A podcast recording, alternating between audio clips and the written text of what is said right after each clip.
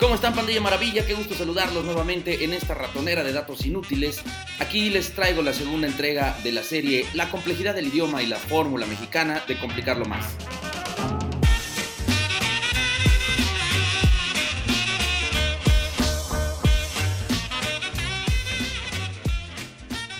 Para este capítulo vamos a desmenuzar el uso desmedido que en México le damos a la palabra ahorita. En algunos países, los mexicanos somos tachados de flojos, impuntuales y borrachos. Punto que el último sí. Pero sobre todo destaca la forma que tenemos para disfrazar nuestras imperfecciones a la hora de cumplir con alguna obligación. Y para eso, en México somos cinta negra, somos el Chuck Norris de los pretextos y el Bruce Lee de las maromas para postergar responsabilidades. Somos, como dijeran en Chiapas, el merolec de las excusas. Y para concretar todo lo anterior nos basta una sola palabra, mágica, brillante, lustrosa como los zapatos de Junior en primer día del kinder. La palabra es ahorita. Ese comodín que podemos utilizar en el tiempo verbal que se te antoje o se acomode a tus necesidades. Ahí les va la parte técnica. Aviso. La palabra ahorita no está en el diccionario. La entrada que se muestra a continuación podría estar relacionada. Amorita, amorita. Exacto, la pinche palabra ni siquiera tiene definición porque claro, nadie quisiera meterse en el pedote que sería explicar los múltiples significados que tiene este engendro de la lengua. Vamos a intentarlo.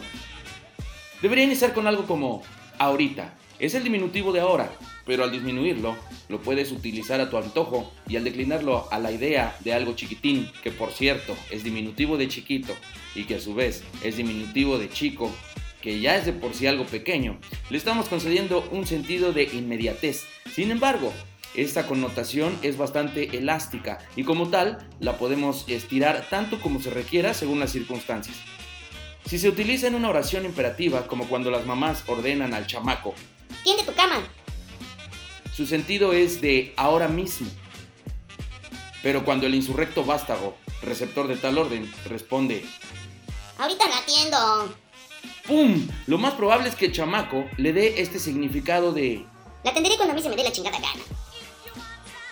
El trillado ejemplo del abandono por parte de un padre quien le dijo a su mujer, ahorita vengo, voy a comprar cigarros y 38 años después no ha regresado. La señora ya está considerando de seguro la idea de que tal vez no vaya a volver nunca. Así de relativo es el tiempo al utilizar esta palabreja. Pero eso no es todo. No nos basta con soltar ese comodín lingüístico y dejar a nuestros interlocutores con esa incertidumbre de lo que va a suceder, cuándo sucederá o si ya ocurrió. Güey, es casi tan complicado como la trama de Dark.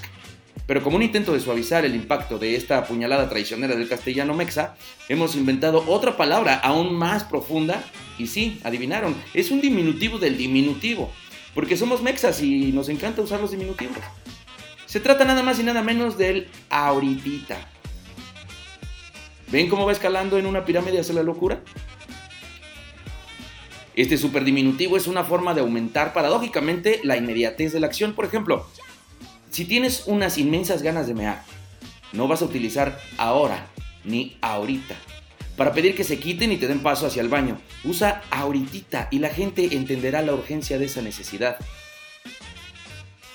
Ahorita regresamos con la palabra ahorita, porque ya encarregados con esto de las excusas y en palabras del buen Juan Miguel Portillo, otra manera indefinida de decir que haremos algo es utilizando la frase A la brevedad posible. esta expresión es aún más etérea y no compromete nuestra agenda en lo más mínimo, solamente sugiere que la acción se realizará, Lo más pronto que se pueda. pero precisamente ahí está el truco. Si el mecánico se tardó un día, una semana, un mes o un año en cambiarte las pinches balatas del auto, no se admiten reclamaciones porque ese fue el plazo posible. Sucede muchas veces que nos encontramos a un conocido en la calle y decimos con un entusiasmo más falso que billete de 30 pesos, Urge que vayamos a comer a algún lado. Tenemos muchas cosas que platicar. a lo que el interlocutor responde con el mismo alborozo fingido. Sí, claro. Hay que vernos. Tenemos que ponernos al día, ¿no? A la propuesta le sigue un Nos hablamos. o. Nos ponemos de acuerdo. ¿Qué significa nos hablamos? ¿Que ambos se llamarán el uno al otro, el otro al uno, para el mismo asunto? ¿No sería mejor que el primero dijera, te llamo mañana, o el día que se le dé la gana, y el segundo aceptara la iniciativa o hiciera una contrapropuesta?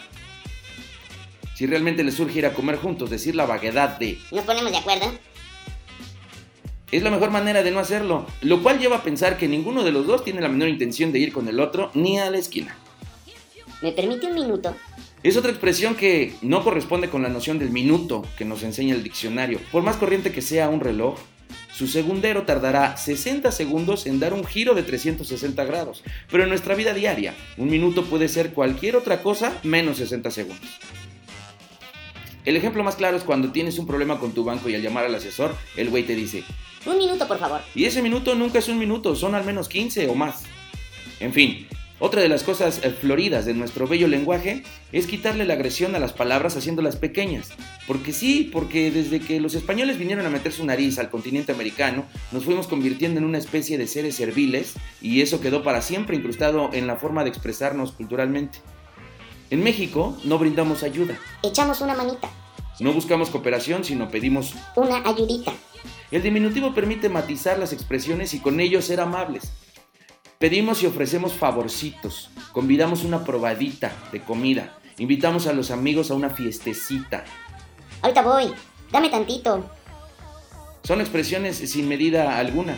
Así, el ahorita puede durar 5 minutos que prolongadas horas o días o no ocurrir nunca. El tantito, lo mismo es una probada o que te tragues todos mis doritos. Lo mismo ocurre con cerquita, poquito. Cantidades y distancias donde las dimensiones se diluyen cuando se convierten en cerquita y poquito. En México, el uso del diminutivo no es para expresar una entidad despectiva, sino que permite Al hablante crear contextos comunicativos siempre novedosos y sobre todo altamente idiosincrásicos. Pues su uso parece estar regulado culturalmente. refiere Janet Reynoso Noverón en el estudio Procesos de Gramaticalización y Subjetivación del uso del diminutivo en español. Aunque también para que el golpe no se sienta tan machín, usamos expresiones como El muertito. Está bien feito. ambas son ejemplos que están muy lejos de ser un cumplido, sino que se colocan para amortiguar el madrazo. Así, hablar en chiquito es un rasgo distintivo de nuestra colectividad que tiene un carácter amortiguador entre los hablantes, además de marcar una relación de respeto y afecto. Bien, pues ahí lo tienen. Piensen en esto cada vez que se paren frente a un puesto de comida callejera en cualquier parte de México y si son un poco intolerantes a los diminutivos aplicados a los alimentos como yo, repitan conmigo. Chicharroncito en salsita verde. Frijolitos, tortillitas, pollito con molito y arroz. Calabacitas y carnita de puerco. Mm, me parece un tanto exagerado, pero así hablamos en nuestro bello país y debemos estar orgullosos de ser extremadamente amables para caer bien en cualquier situación.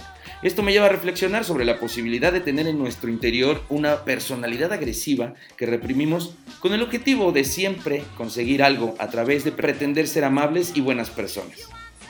Es como cuando un conductor te da paso en la calle y tú en agradecimiento apresuras el paso fingiendo correr. ¿Qué pedo con eso? Todos lo hacemos, de manera inconsciente. Bueno, pues hasta aquí llegamos con este nutrido mosaico de sandeces innecesarias. Yo espero que de algo les haya servido y ojalá que le den tanto amor a este episodio como lo hicieron con el anterior. Me despido de ustedes y nos escuchamos la próxima emisión de Wannabe con más respuestas inútiles a preguntas necias. Gracias, pandilla. Maravilla.